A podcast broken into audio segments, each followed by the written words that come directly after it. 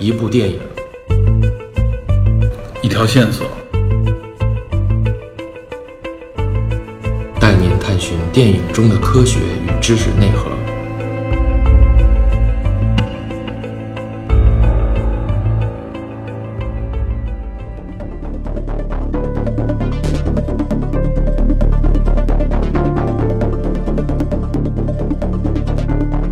Hello，大家好。这一集节目呢，我们接着上回的内容往下聊。呃，我们实际上是借用了《社交网络》这部电影，谈的呢还是现在全世界都比较关注的有关呃隐私啊、大数据相关的一些话题。尤其是欧洲的 GDPR 法案的颁布啊，对全球的 IT 行业、对经济、对政治都有非常深邃的影响啊。美国甚至认为，欧洲的这个 GDPR 法案，某种意义上来说是一种新的贸易壁垒。我们围绕隐私啊、个人数据相关的一些话题，继续的向呃社会层面、向甚至政治层面的去聊。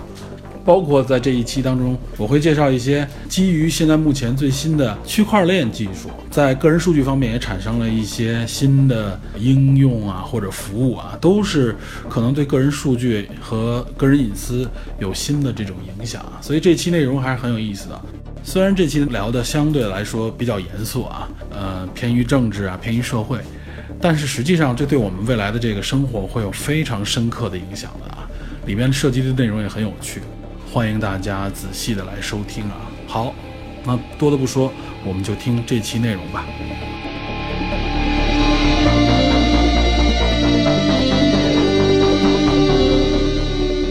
那我们回到刚才说的那个话题，就是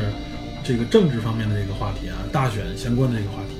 因为我刚才说了，美国大选就是有一个疑问嘛，它到底是不是真正会被操纵？我们也发表了各自的看法，好像。谦哥还没有说这方面的自己的一个结果性的。谦哥不是同意你吗？部分同意，我觉得。嗯，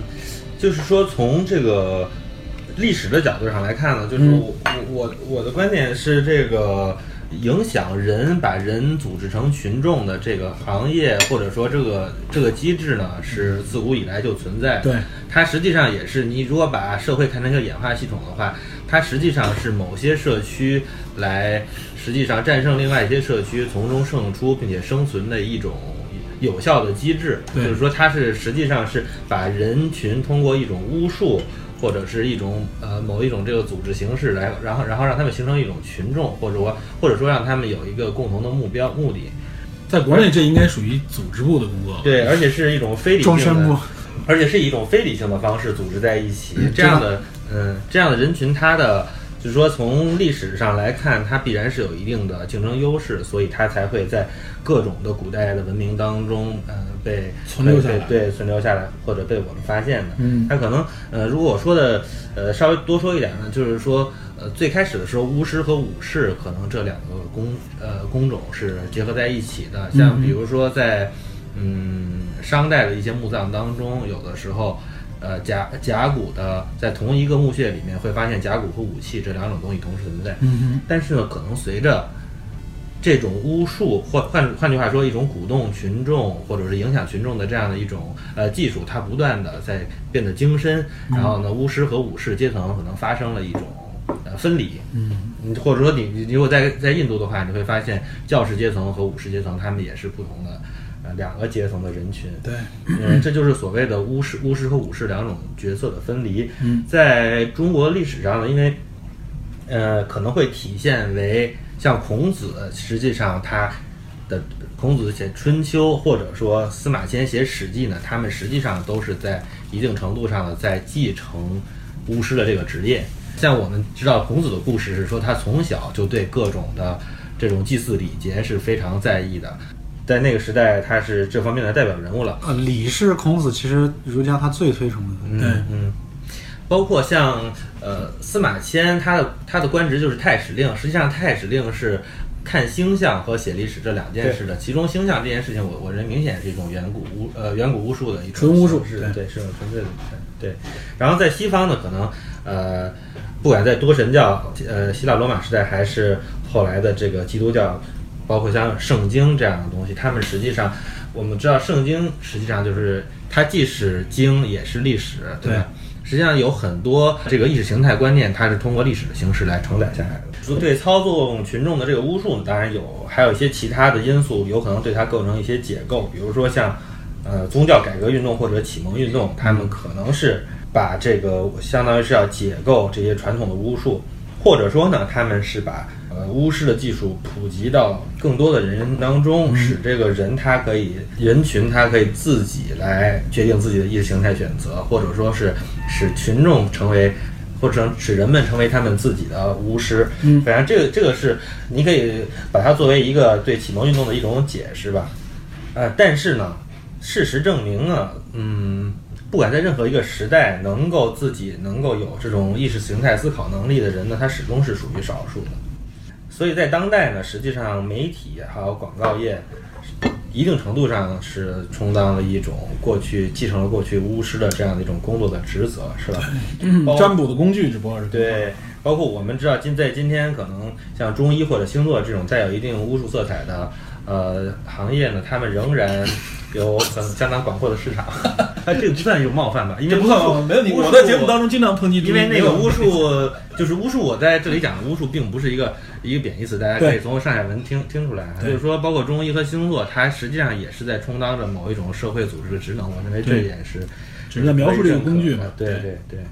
嗯，但是这个，我觉得现在随着互联网和科学革命呢，现在有可能出现了一个情况，也就是说，互联网巨头他们通过这个挖掘数据，使得他们掌握的和这个呃信息不对称就更严重的加剧了。就是说，他们和传统的媒体和广告业相比，有可能会拥有更强大的力量。然后这种力量呢，我认为它是呃随着时间的推移，应该是只增不减的。对即便你在有些国家通过法治来限制他们的这种力量，但是我认为在很多的世界上很多的地方，实际上是这种趋势是是无法阻止的，而且它有可能成为一个武器级的东西。对，那个天哥说的，我也想到了两点，就一个是十九世纪末二十世纪初这个群体心理学研究的，号称开山著作这个《乌合之众》，勒庞做写《乌合之众》的时候，最近他是专最近还挺火的，没错这一直这一直一一百多年前的说呢，突然现在又火起来了被。互联网 应用了，对对对对，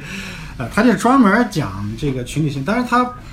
不是单单纯讲怎么去影响群体心理，但是他确实从学术的角度探讨了群体这个心理的很多特点，没错而且他们是很容易被影响的，就是它是有一个学学术上的渊源的啊。然后是到再到这个二十世纪的呃很多观念的诞生，我觉得其实都有都有一些人为操纵的痕迹，包括像消费主义的诞生，它引导了这个呃现代的这种整个经济活动、社会的这种很多呃观念和结构的变迁。呃，其实某种程度上，它也是一种呃对人的这种嗯、观念和倾向的影响。在商业和消费领域里边，这个应用应该是最广泛的。这是最广泛的，对这这个就不用说了。以以前有有有有报纸的时候用报纸，有有收音机用收音机，有电有有电视用电视，只不过都没这么好使。对互联网的出现，真的是因为大家把上面留留存了太多的个人信息啊、内容和自己的行为数据。因为其实这次事件，我觉得回过头来想，这次闹这么大，呃，奥巴马在这个零八和一二年大选的时候，对他也用 Facebook，对而且他用的非常狠。对呃，他这也是用 Facebook 调研了这个呃非常大量的一个数据，然后用户，然后把它们分成很多群体，什么什么老兵群体啊，什么退这是退役老兵啊，反正很多很多的这种政治倾向不同的组，然后对于不同的这个群体去投放专门针对性的这种竞选的广告，他其实成功了，但是嗯好像没有这么大的反应。然后希拉里他就不不想操控了。希拉里没有传承这个衣钵，是吧？据说希拉里好像是和谷歌的合作比较多。嗯，希拉里比较相信传统的媒体，嗯他比较相信传统的媒体，所以从主观意愿上来讲，他显然也是想操纵，而且他实际上也有他的这种手段呃手段，他的渠道，他的他的这个智囊团，这个嗯政策分析师顾问，肯定也是有相当的资本和团队去运作这个事情，只是说他没有运作这么成功而已。所以这次事情闹这么大，呃，也所以也有人说这个有可能，这个一个角度是说，这次大家反应这么大，只是因为 Trump 赢了，让大家很不爽，好不容易逮着一个替罪羊，甚至于找到任何一个有可能的理由，突破口，这个所以一顿啊，这个一种发泄或者是一种一种一种发泄的这个途径。对，而且在左派的看来，在左派看来，这个互联网和他们是一家的，这相当于叛徒。对，这完全被右派所利用了。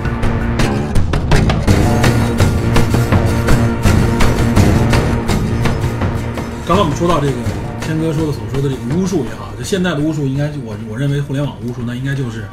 大数据，对吧？这种数据挖掘和数据挖掘以后的这个相关应用，这大数据可以说是现在因为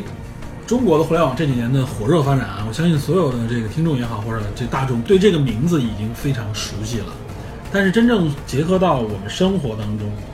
就是大数据到底能够影响我们有多深？这方面大家有没有一个具体的一些，比如说案例或者看法可以举出来呢？有啊，这个我就是他这剑桥分析的事件当中就谈到过，嗯他们利用这个，相当于他们对一些政治人物进行钓鱼执法，然后来揭露他们的像诸如这个呃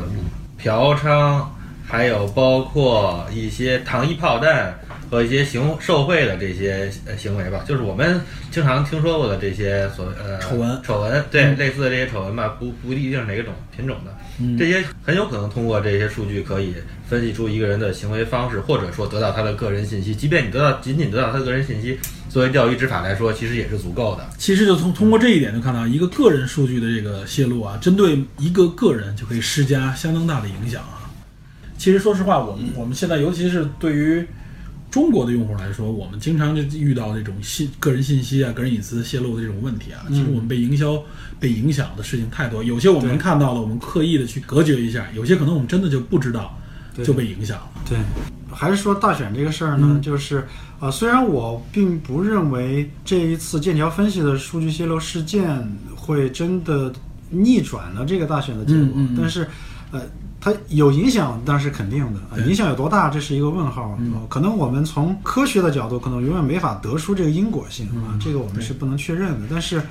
这件事情本身，它就是一个引起足够警惕的事情，因为严重了说，这个会是民主的一个最大的敌人，打它对，它是这整个民主制度的一个敌人啊，而且这个从根本上否定了所谓的民主嘛。对这个敌人越来越膨胀，而且它是实际上是社会权力结构的一种转一种移动，就是说你你的实际上权力嘛，就是 power 力量的力嘛，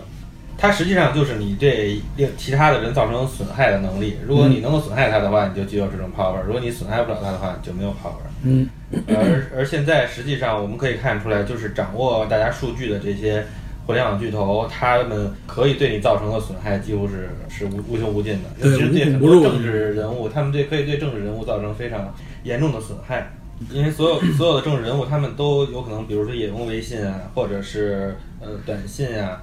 对，他们不见得所有的微信和短信的语言都是恰当的，就像某些名人在饭桌上吃说的某些话被录音录了一样。对，对，就是说权力呢正在正在急速的向互联网巨头所这个转移，所以说实际上国会它是一个相对来说是受制约的一个传统权利，嗯但是它面对的是这些像 Google 或者 Facebook 他们的这种嗯嗯几乎没有受到制约的这种权力的膨胀，所以这两者之间，我觉得它的交锋会是可能会是越来越激烈的。我们应该是看到了一个又是一个时代更替的一个焦点吧，应该算是。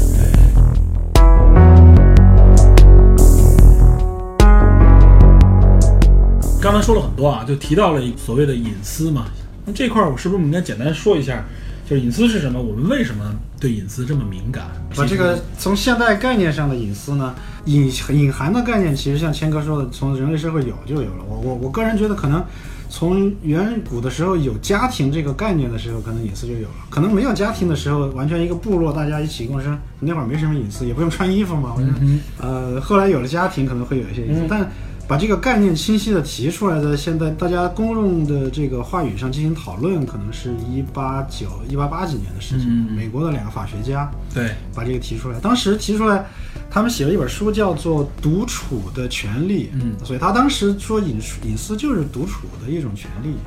当然，从现在来看，这个显然是过于狭隘了，对过于偏狭了应该过于偏狭了，显然不能概括。现在这个隐私包含内容太多了，就太多了。对隐私，我觉得是一个，呃，稍微有点模糊，就是它定义不是很清晰的东西，你可以从很多不同的角度去解读它。嗯、有些东西可能会我们看到会觉得很清晰，有的东西我们看到了也有点拿不准，也可能就像那个那个斯图尔特那个大法官，就是他他们在呃判定什么是色情的时候啊，他说那个很著名的话，他说，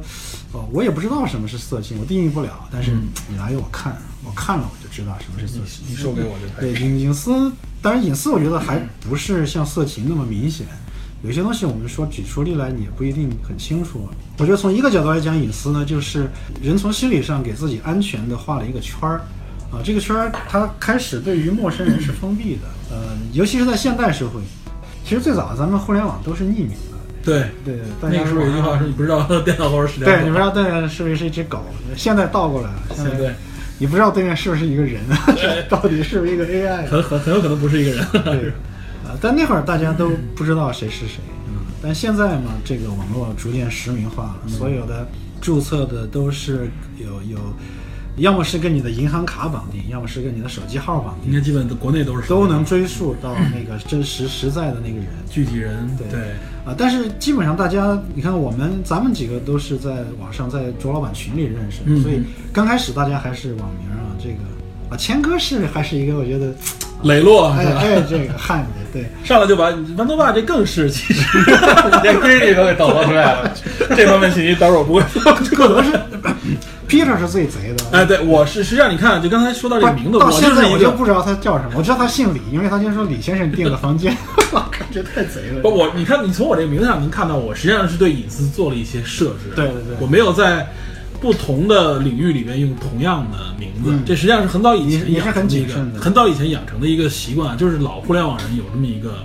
稍微在意一点这个习惯。就是我我我从我自己来说，我为什么这么在意隐私啊？实际上目的是为了，我是想保留一点我自己的所谓的个人自由也好，或者说是个人意志，就是我不想被操控，不想被管束化。归根结底，我们是人是向往自由的嘛，不想被控制。无论说现在我们说探讨什么 AI 也好，大数据也好，大家之所以比较在意隐私，说的就是这一点，我不想被操控。但实际上，我是觉得啊，我们现在的很多，就说消费行为这这个来说，就是被操控了嘛。而且我们的消费影响了我们的生活方式，那实际上就是非常简单的就可以影响到我们最后的所有的这个选择，都会被这个大数据或者说在互联网这个背景下被控制。你是放到互联网这个背景下了，嗯其实，呃，我觉得现实生活和虚拟世界是相差非常大的两个世界，在对于隐隐私这一点，特别是，呃，在现实生活里，大家倾向于越来越注重隐私。嗯那个我们刚开始大家都只知道网名，那我们后来慢慢熟了，我。我告诉你我的名字，我我大概告诉你我的职业，嗯啊、我我让渡出来一点点我的隐私，然后我换取了社交上的一些就距离感更更减少了，对，社交上的一些我我，供养出来一些信息，换得大家更多的信任。哎，更多的信任和社交关系的进一步的像 Facebook 里面是全真名的，对对对，Facebook 是是是，但是我这里所说的什么呢？实际上就是说，不是说个人对个人，而是说是个人面对这些大的这个啊，对你是在这个话，你是整个这个上下文里面，我是说整个的，就从单纯从隐私这个这嗯个这这个概念上来讲啊，呃，这一个角度就是说，越亲密的人，当然隐私相互之间的隐私就越少啊，相互之间我开放的就更多。对。啊，呃，这是一种，还有一种角度呢，是说这个隐私，呃，不一定会有什么实质性的影响，只是单纯的不想被关注，就是对对对就像他们说的，我不想被我不想被被打扰啊，我也未必说被人知道会怎么样，嗯、这个我就是不想被打扰，甚至于说。呃，未来会有一些潜在的威胁，比如说我不想被人肉，是吧？我哪天我说了什么话，我跟谁有有在网上引起引起了争执，我被追究的哎，时候，我不至于这种潜在的风险。不至于底儿掉。嗯、还有一些隐私就更实际一点，比如说啊、生理和健康方面的东西，这个疾病的情况，我遗传病。接 DNA 测序之类的。我去那个 DNA 的数据就更那在未来就更把你的把你的这个祖宗八代都能给你测出来，对这个我觉得比较恐怖了，就是想到自己的基因数据被掌握在别人手里，这个心里会有一种具具有某个基因的人一辈子一定会出轨一百次。呃这个这方面是有研究的，是吧？这方面是有研究的。这这个倒不至于，但是包括什么所谓的种东西是能有可能有一天真的能分析出来。没有没有，我说的没有那么遥远，我你是首先你是不是同性恋就能够其实通过基因数据啊看出来一个端倪，是吧？对，其实我说的比这个要近一点儿，没有没有那么基因还远了一点就是说，呃，有一些隐私，比如说你是不是有乙肝，那对，对，然后你是不是有，呃就不就就某一些传染病吧，实际上它并不一定具有很强烈的传染，但是如果这些数据被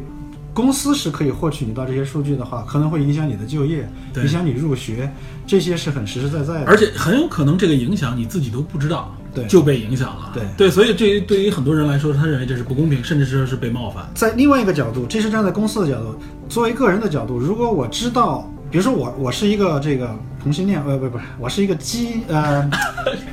同性恋不算冒犯的词。LGBT，换一个换一个，嗯嗯，艾滋病，OK，我我是一个艾滋病比如说携带者。HIV 携带者，对对对，我如果知道这个东西可能被泄露出去，我甚至不会去医院做检查。嗯，就我不会去检查，因为我怕这个东西泄露出去。那其实这个会对整个社会造成更大的，不仅仅是对个人对对社会上可能要更大潜在的危害，这些都是呃它的它的问题。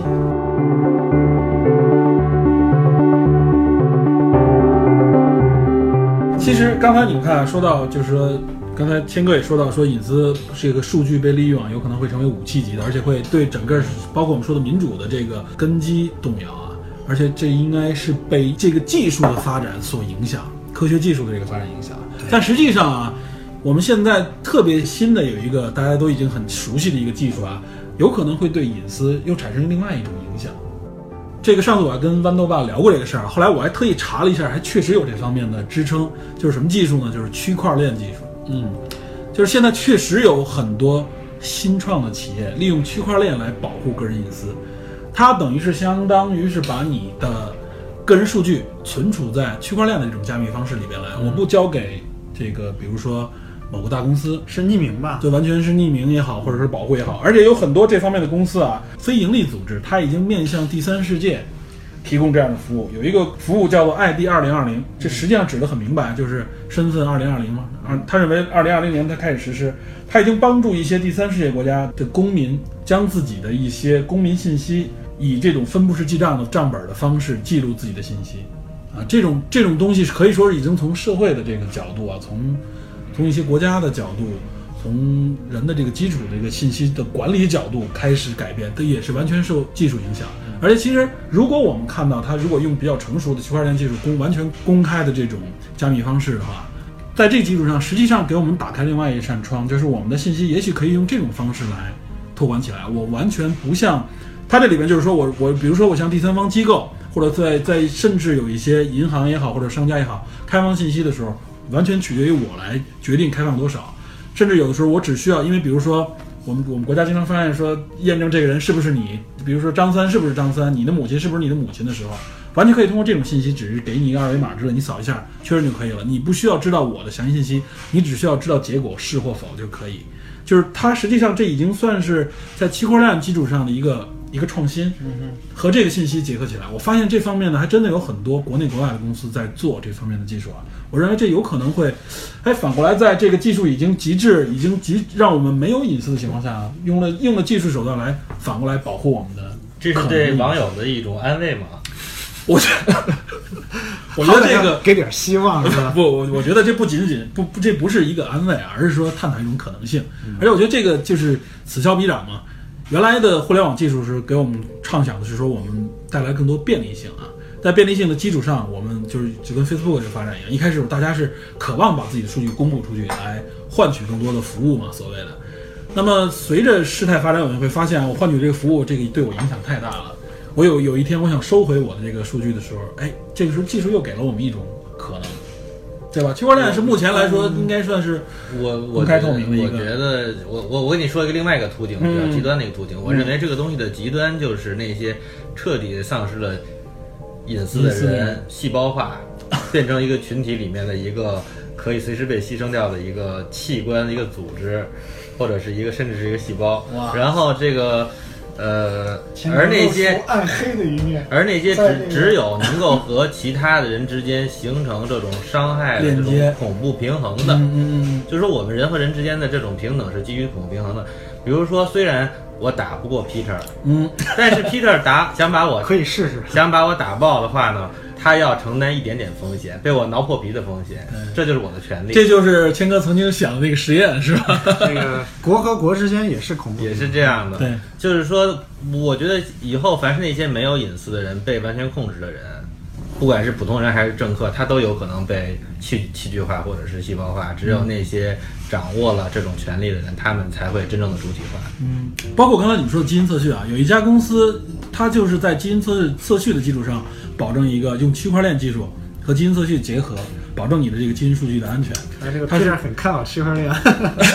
不是他，我就咱们聊到这儿呢，就是他他说他那个基因测序要付出一千美金左右的成本啊，比较相对比较高，但是他会把你的相关数据加密，然后你实际上呢，把这个加密以后呢，还给你一种就是也是货币化的啊，就区块链另外一个一个一个成熟的应用就是货币化，虚拟货币化。然后你别人要使用你的这个身份的时候啊，一是要得到你授权，另外一个就需要用购买的方式来实现。嗯，实际上等于是又利用了这个就是虚拟货币的这个特征，等于让它这个东西成为一个有偿，能够让你获取一个利益，你明确自己知道是我用利益换取的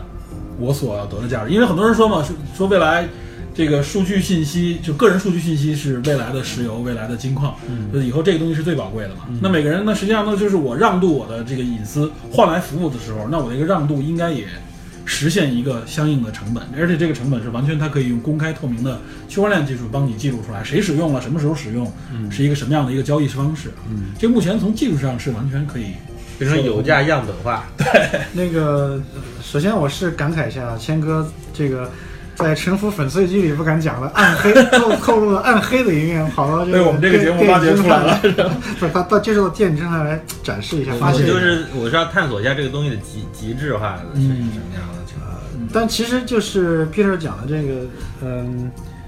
呃，区块链来解决，作为解决隐私，我觉得我个人是觉得，呃，它能解决非常有限的啊、一个程度上的解决，因为就是，嗯、你你想的这个数据都是你想得到的那些数据，嗯啊，我们再举一些例子，可能是大家就不是那么清晰的，它是不是隐私或者它是什么样的数据，因为。呃，我们最简单的说，你在浏览器，你你在搜索引擎上输输入搜索的历史，这算隐私吗？嗯，从这个从它这个区块链角度来说，这些所有你的行为数据都是隐私。对，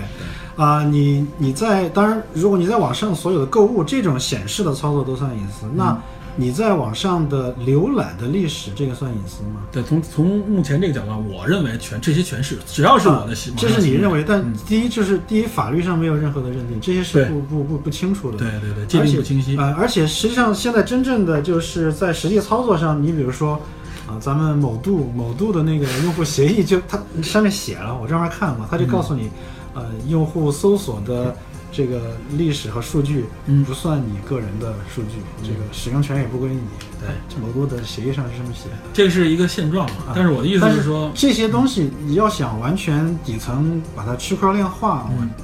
我我认为这几乎是不可能的。他他这个几家创业公司，而且来头都不小，有的已经和像微软这样的公司开始合作啊，嗯而且他们融资融资已经都是千万级的美金的这种融资啊。嗯他们有的方法，我觉得，呃，如果我们真的能够把所有的数据就是区块链化以后啊，嗯就是我所有的浏览行为，它这里面是说，OK，你的所有的第三方商家只要触及到我的数据的时候，都会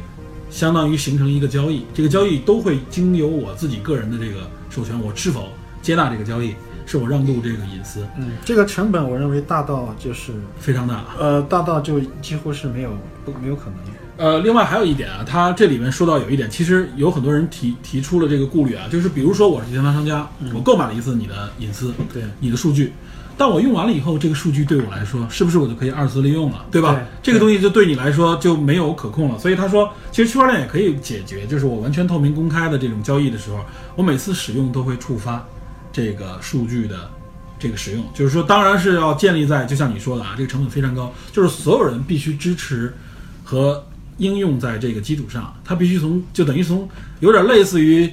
硅谷这部电视连续剧 电视连续剧里边这个 Pie Pepper 他们公司他们在创造的这个新一代的互联网啊，就是我完全基于的是一种这种怎么说呢？呃，这种点对点的这种完全是没有核心的这种。我明白，这是一个比较理理想化化的一个途径，对就是那好像是一个真正的呃，真正大家认为的互联网呃，互联网诞生的时候，那个完全对等、自由，然后嗯匿名、平等的这一个理念，好像是那样一个图景。对，我认为这个图景里，呃，比较有价值，比较呃，听起来有有 promising 的这种点，是在于个人的数据是它有价值，可以被购买，这样个人用户可能会有这个动力嗯去往这个方向去呃做出这样的牺牲、嗯啊，但是。这些巨头们是没有任何动力。，我认为，我认为对最大的问题，首先巨头们是一个可以说是非常大的阻力，哎，对。另外一个就是政府也是一个阻对。政府也没有这个动力。对，嗯所以说刚才我们说的 ID 二零二零，它实际上只是找了一些第三世界国家嘛，嗯一些说白了没什么话语权，或者说这方面甚至自己管理起来都有成本的，干脆我给你一个技术，让这种方式管理起来。当然了，按谦哥的这个阴谋论来说，有可能我给你管理的这个方式后边是有一个 这个更黑暗的那个大手在里面，是吧？对，反正这个传统阴谋论的说法就是，反正我给你治病也好，或者我来解决你的一个基础问题的时候，背后我是有一个更大的一个目的在里面。嗯，抛开这个阴谋论来讲，这个点子本身，我认为就是这种制衡的方向之一。啊嗯因为后面我们可能会讲到未来怎么办，嗯啊是不是就咱们每个人就裸奔啊？就对也许我们是最终会裸奔，但是不是就这么一一甘情愿？呃，是不是这辈子裸奔？对还是几代以后裸奔？是是？或者说是这种裸奔的时候，有没有这种是吧？我不想裸的时候，我可以不裸，对这种对可能。关于隐私，Windows 8里边有没有什么从技术角度的建议？我们可以有限的保护自己的隐私呢？啊，其实，在现在这个社会，要保护隐私，就是我先给一个悲观的结论啊，就就基本上是基本上是做不到的，嗯基本上做不到的。但是，为什么说做不到呢？这个最基本的一个原因，当然是技术壁垒，信息这个非常大的一个不对等。对，嗯，说一点大家可能不太注意的，就是，呃，大家知道的是你，你每一次浏览，你每一次搜索，你每次购物，啊，你每次这个这个呃发朋友圈儿，这些是你产生的数据。我们先、先不管它究竟是不是被定定义为隐私，但这些数据你要想让它不不产生、不被记录是不可能的。对，呃，还有就这种记录到一个什么样的程度呢？就是比如说，就拿 Facebook 的例子来讲，这个网页上大家都可以看到，无论是图片儿还是那个视频，它都有那个 Facebook 的那个 F 那个按钮。嗯啊，你可以把这个东西，什么东西，任何内容你感兴趣，你就点那个转发，分享到 Facebook 里面。对包括 Twitter 也是，也是好像是你 FT 哎对这几个标准的，对咱们国内就是微博，微微博、微信，对啊，这些这个包括 QQ 空间这些，嗯呃，这都类似的。任何一个地方有这个按钮，实际上会发生什么呢？就是第一，嗯、f a c e b o o k 它知道你在浏览这个网页，它知道你是谁，嗯他知道你在看这个网页，这个网页上的内容是什么。嗯，然后下一次你去了另外一个网页，你再看另外一个这个图片，你再看另外一个视频，你再看另外一个文章，那个文章上也有这个按钮。嗯，这两个网站其实相互之间是不知道你这个用户在流流转流流转到另外一个地方在看这个内容，但是 Facebook 知道。嗯他知道所有有这个按钮的地方，这就是他的嗅探器。他知道你这个人在跨了不同的网站都在干什么，这些东西全部都都能记录。现在我们浏览的网页里基本上都会有，基本上都会有，对对，凡是微信点赞什么的，嗯腾讯它就知道，嗯，这是第一个这个它比较厉害的按钮。然后就是，呃，Facebook 给给分享的内容点赞。后来这种他他好像设计的更细了，他现在朋友他的那个 Newsfeed 上分享的信息不只是点不点赞了，你可以表达愤怒，你可以表达什么一个哭啊，一个一个爱心啊，就是分了很，他分的更细，对，呃有更多种情感的表达对。情感的表达，这些其实就，其实你就是在自愿的贡献自己的心理状态、态度态度、你的行为，这些其实就是你的内心的窗口，一点一点的打开啊，被被被他们知晓。这个其实是一种足迹嘛，嗯对这是一种足迹。换句话说，是你存在的一种不呃目的吧。假假如说有目的的话，是你存在的，或者话说是世界上各种东西存在的原因，是因为各种东西都会留下一些足迹。对，相互的之间都会有影响。对，呃，有的朋友可能知道一点儿，就是像浏览器都有那种隐身模式啊，隐身模式浏览。其实隐身模式对于这种是没有管用吗是没有用的，没有任何用啊没有任何用。对，你刚才说的这个嗅探器，它应该不是说我点赞这个行为，是我在这个网页上面，我我不去碰它，我不去碰它，它我也照样可以知道对对对，获知你的这个，他他照样知道，你来从哪儿来，你到哪儿去，我都知道。对对对对，这种要把它去掉，你得禁掉那个浏览器的第三方 cookie 那基本上，那互联网现在很多应用没法用啊，对你不能禁，因为你要禁了呢，其实很多就没法用信息没法用对对对对，还有一个就是大家都知道嘛，这个手机你装任何 APP 的跳出来问你要不要授权，嗯。你能不能访问？OK，你明明是一个恨不得你是一个做菜的这个 APP，我要调调我的摄像头，要访问我的联系人，啊，要要调知道你的位置我的位置，这个也不知道他要来干嘛。当然就是说，嗯，比较敏感的人，大家就会想一下，你这个到底是不是真的需要给他这个授权？你尽量可以不给，但是绝大部分朋友估计就是一路不看啊，该打勾打勾，该授权授权一路确定下去就过去了。嗯呃，我觉得豆瓣说的对，就是说他并不需要所有的人都让他有这个权限，只要有一部分人闭着眼睛给就够了。而且这个应该是大部分人。绝大部分，绝大部分人嗯绝大部分人，对，而且，嗯、因为它这个反蛮鸡贼的，它也有一些它是你不通过就它直接就不安装或者退出，对，就强。现在好像说是有要求，不允许霸王了。这个对对对，现在呃，实际上咱们说到法律法规的时候，咱们国家也紧跟着出了五月一号刚出的啊、嗯一个关于隐私和数据保护的一个法规，这个是非常详细、非常非常可实施的一个法规，嗯它不是那种虚的那种啊，它有很多详细的点，具体操作的这个对你的这些这些软件 A P P 是不是呃提供了用户授权的选项？是不是其中有一项也是像 Facebook 一样，就是你是不是列出来呃数据被哪些第三方引用了？你是不是给用户一个选项把这些都去掉？给了这种选择，这些都有。好像只有只有支付宝呃是给了。啊，他当时选有有有有一篇文章评测嘛，选了最流行的十二款 A P P，嗯，都都没有。王大爸提到这个手机，这个手机其实要比互联网是就是电脑上面的互联网这个泄露隐私、泄露的更更根本。对对对，更更危险。对这个安卓手机，我相信大家应该多多少少知道，安卓是对对于每个人来说是没有隐私了，就是啊、我想很多人是不知道的。呃，从手机本身的安全性上来讲，就原生的安全性上来讲，呃、当然就是安卓比苹果还是要差很多。对嗯因为我有些朋友是，呃，这种做安全的手机安全的公司的，他们就养了一帮黑客。嗯，跟他们聊天，他们就说，呃，如果要破解的话，安卓是没有什么障碍的，对他们来说。嗯，而且现在我觉得，如果你要写政治小说或者历史小说、现代历史小说的话，如果你不懂黑客技术的话，几乎是写不出来任何东西。对，这就跟过去的阴谋阴阴谋手段当中的一些，对像你先不懂军事的话，是没法写历史小说。你不懂暗杀，你不懂间谍，你怎么可能能够写这方面的内容？我觉得各种热暴力可能已经迅速的无效失效了。对，当然他们就说安卓安卓是呃安全是呃比较比较低的，但是苹果还是比较厉害。苹果他们苹果完全靠自家嘛对苹果他们自己，他要破解这个难度还是比较高的。，FBI 都遇到问题了。对，但从另外一个角度来讲，就是，但是它这个本身就是它原理上，因为安卓它从硬件上来讲，它很多安全芯片级的这个呃这种安全 API 是可以被绕过的，嗯，被套一个壳儿。骗上层的应用就是你本来你去调一个 API 去从这个芯片去取一些，比如说取指纹，嗯，它可以用一个 API，呃，去接管这整个 API 这一这一层，直接绕过去了。对，直接绕过去了，你它永远给你返回一个就是真，返回一个 true，嗯，它就就可以跳过去。但是苹果它的这个安全是集成这个芯片集成到 CPU 里面的，所以是很难绕过去。你没法没法得到最终授权。但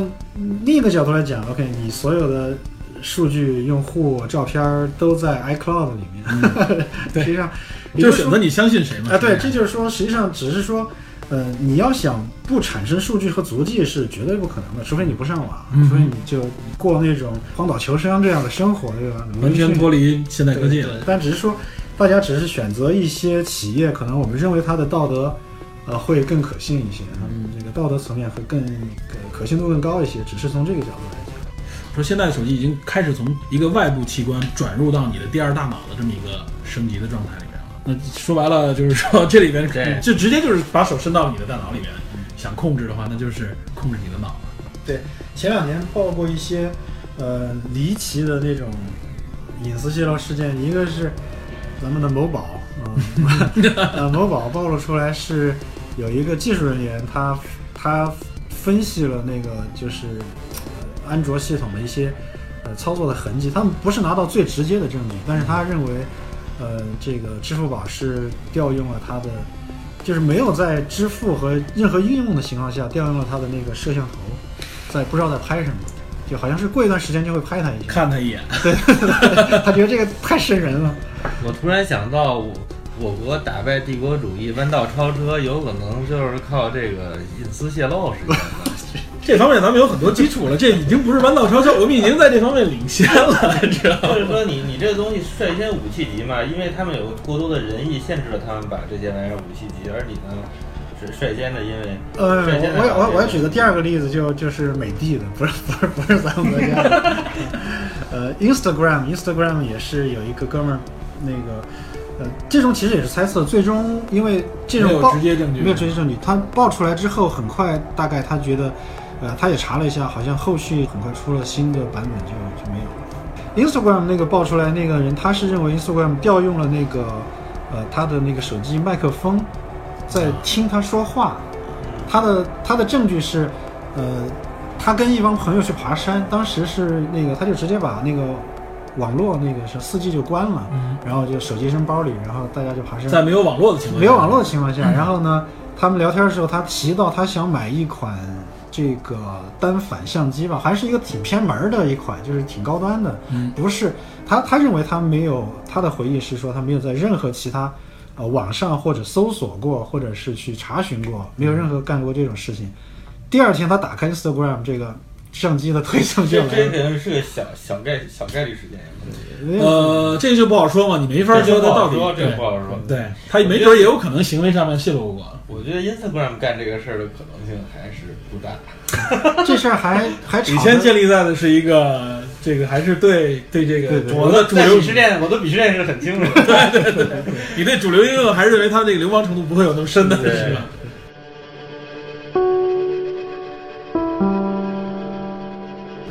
所以我们谈到未来，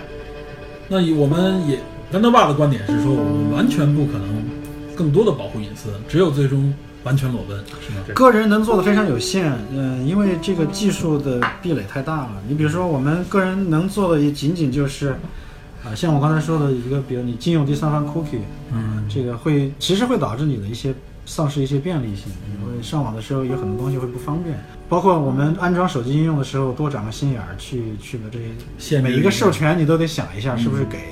呃当然现在，呃，我还注意到五月一号这个啊、咱们国家这个规定出来，这个条例出来之后，这个条例首先它是一个建议性质，它不是一个强制性，不是强制现在还不是强制的。但是有一些应用它未来还是有这个趋势。呃，支付宝已经加上了，就是你可以去查支付宝的账户登录了哪些网站，你可以把它取掉。啊，这跟 Facebook 这个方式跟一致跟进对一致了。嗯，嗯，那个微信也可以，微信在那个网站上好像可以啊，手机上好像不行。手机上目前好像没有看到这方面的，对，但微信上面的内容太多了，太多了。对，嗯，这是一个途径。然后当然就是老生常谈，做好密码保护不要当成肉鸡被人直接猜出来，你所有的网站密码都一样，而且巨简单，猜出来破解任何一个网站破解一个，然后你其他所有的账户就被一下全被断掉了。哎全被断掉了。嗯那你认为区块链技术不可能有任何的可能的建树我觉得只能解决非常非常有限的区域内的问题。嗯，就是说，我觉得还有一个可能，就是说，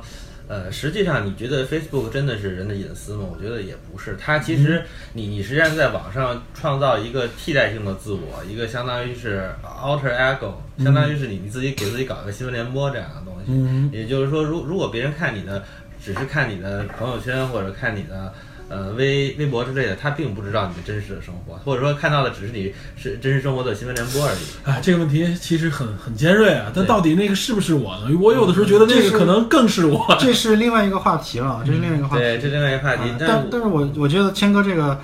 纯心灵，我觉得这纯心灵。对我我觉得我不是这我我这这个不是我的对，你还接这着往下个我说，还要接着往下说啊。我觉得呢，就是随着，当然这张皮有可能会被揭掉，嗯，呃，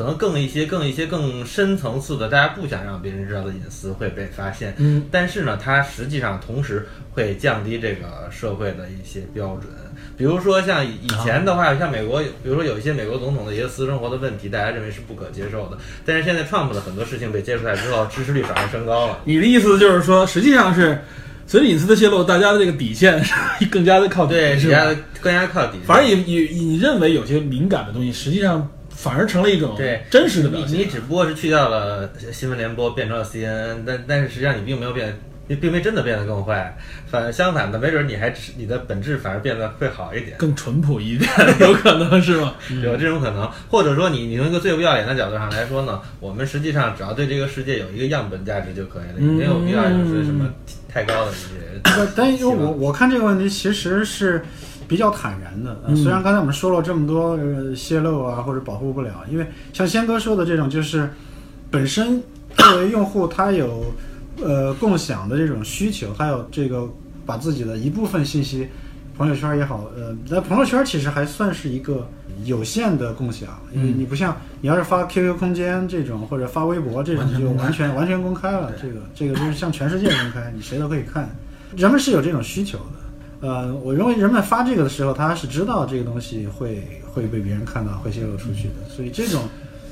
嗯我觉得是一个主动。对，我觉得李谦儿说的另外一个层面，是不是那意思？也就是说，大家都这么做的时候，这个东西就不称之为隐私，或者说这个东西就成从一个隐私的一个私域变到了公域里比如。比如说，嗯假假如呃每一个男人都被发现，假如说百分之五十的男人咱就说百分之百咱咱们就说百分之百吧，咱们 包了二奶的话，然后都明摆了的话，那就这个可能对法律或者说对这个社会的风俗就会道德标准都会变化道德。标准会发生变化。这一点其实从细微的角度来看，我们就能体会到，比如原来我们可能现在很多我们常用语都搁到可能十年、二十年以前巨，大的贬义词。对，这完全就是一个不光是贬义词，就是侮辱。但是搁搁到现在，可能已经完完全全成为了一种自我标榜的一种方式啊。我虽然想不到具体 想不到哪个词，一想到有些词不敢说，然后，但是我觉得其实这层面是有变化的。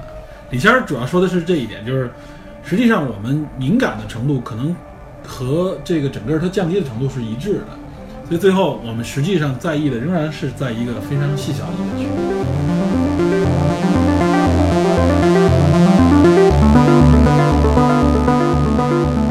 像像李彦宏同学说的那句“捅马蜂窝”的话是吧？啊，对，那太敏感了，那个呃中国中国用户是比较喜欢用隐私去换取便利。便利性的，我觉得这句话他完全站在了一个自己的角度啊，是吧？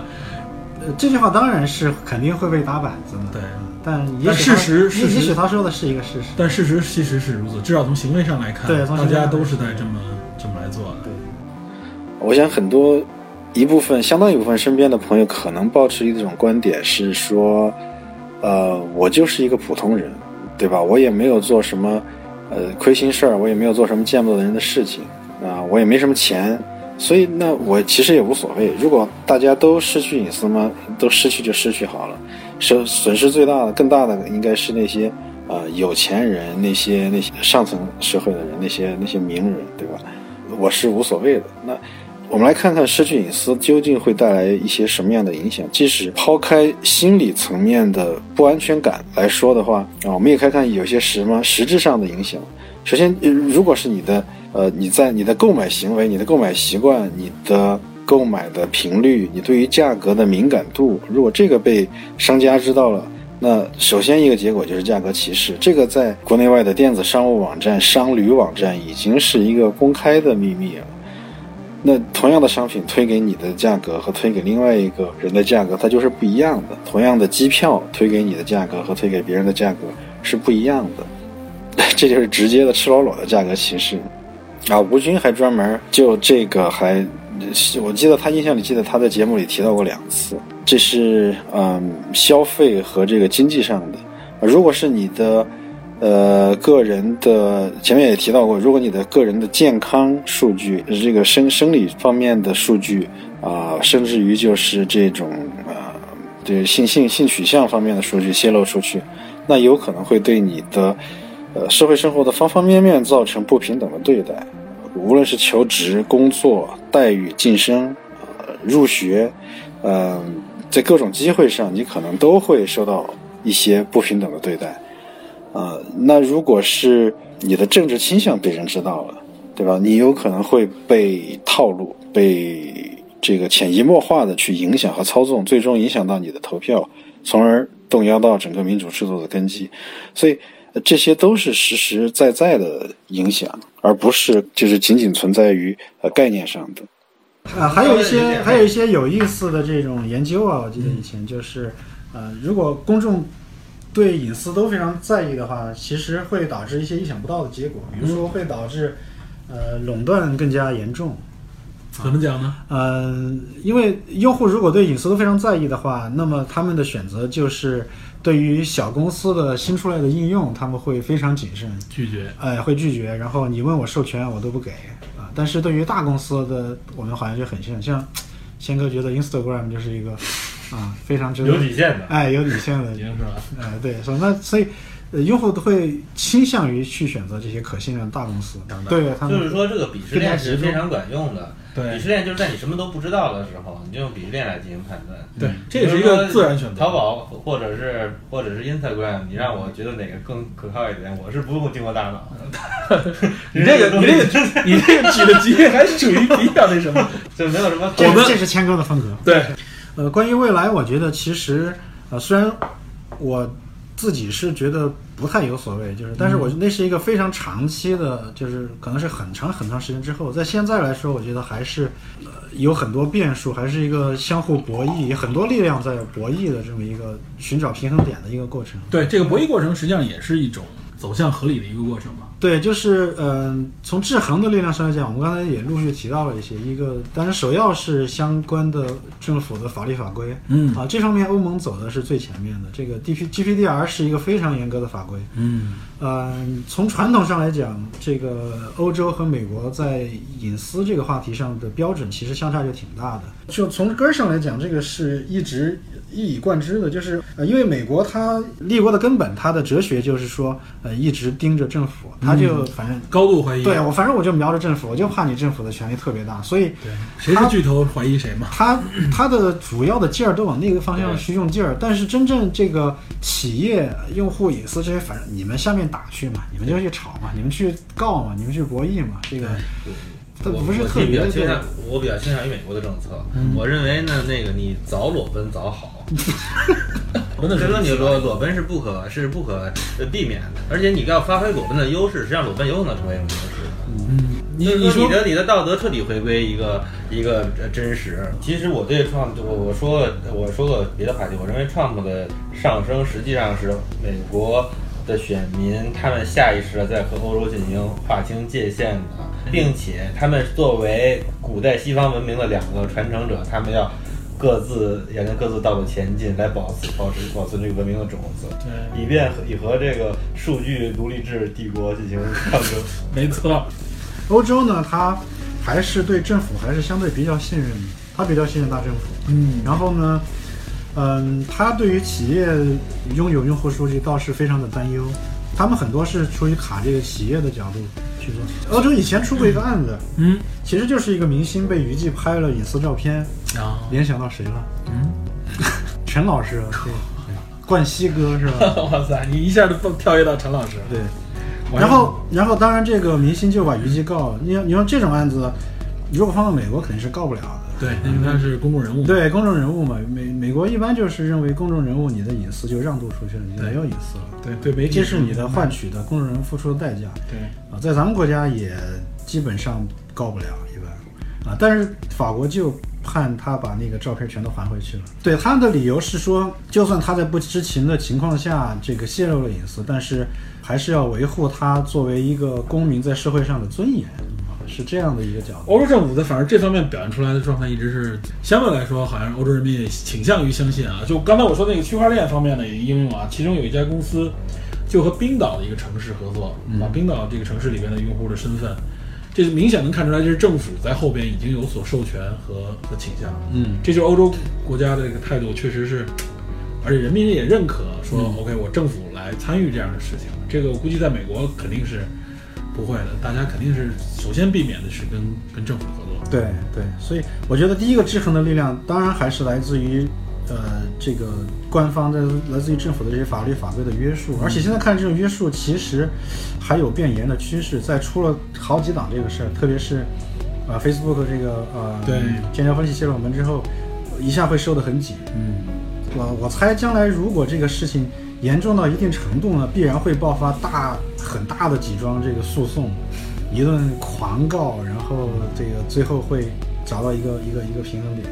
然后另外一个制衡是，呃，应该还是来自于市场本身的，像你说的区块链的这些解决方案解决商，其实广义上来说就是说，既然你隐私泄露是一个问题，既然这个如果大家普遍认为这是一个问题，那就会有人提供我就会提供这个服务嘛，我来我来帮你匿名，我来帮你在网上抹掉你的信息，我记得前一段新闻就听说过，欧洲要求它必须开放这种被遗忘权嘛。我的意思就是说，反正就是有需求的地方就、嗯就会有对对，毕竟是一个商业社会相应的力量。对，呃，美国前阵还会还在讨论一个法案，就是这个用户数据这个公司企业之间去相互买卖嗯嗯嗯的这个这个法案。呃，另一方面就是，如果买卖用户数据是一个经济行为，嗯然后销毁用户数据或者是这个保护我的隐私让我匿名。这是另外一个经济行为，不管干什么你都得，正方面你要付一份钱，反过来是也要付一份钱。有卖刀的，有卖剑的，还有卖盾牌的嘛。对，我觉得有可能各种法规都是多余的，最后由市场的方法，就刚才因为讨论的魔高一尺道高一丈的问题。对，美国美国政府一直是这种态度，就是互联网你就是底下去争，你反正我最后我要看到是结果，而且他最好美国就是不愿意给你出明文法嘛。嗯，这次也很难说啊，因为这次民愤这么大。对如果这样的事情再来一次，我觉得这件事情肯定还没有到完全结束的时候没有，没有。那肯定是要说清楚，包括马上中期选举就要来了，川普怎么着也会面临这方面的问题，而且那边主要最重要的就是民主党一直磨磨霍霍想在这方面啊，是吧？我要找到你的缺口，我要一定要把这个刀插进去。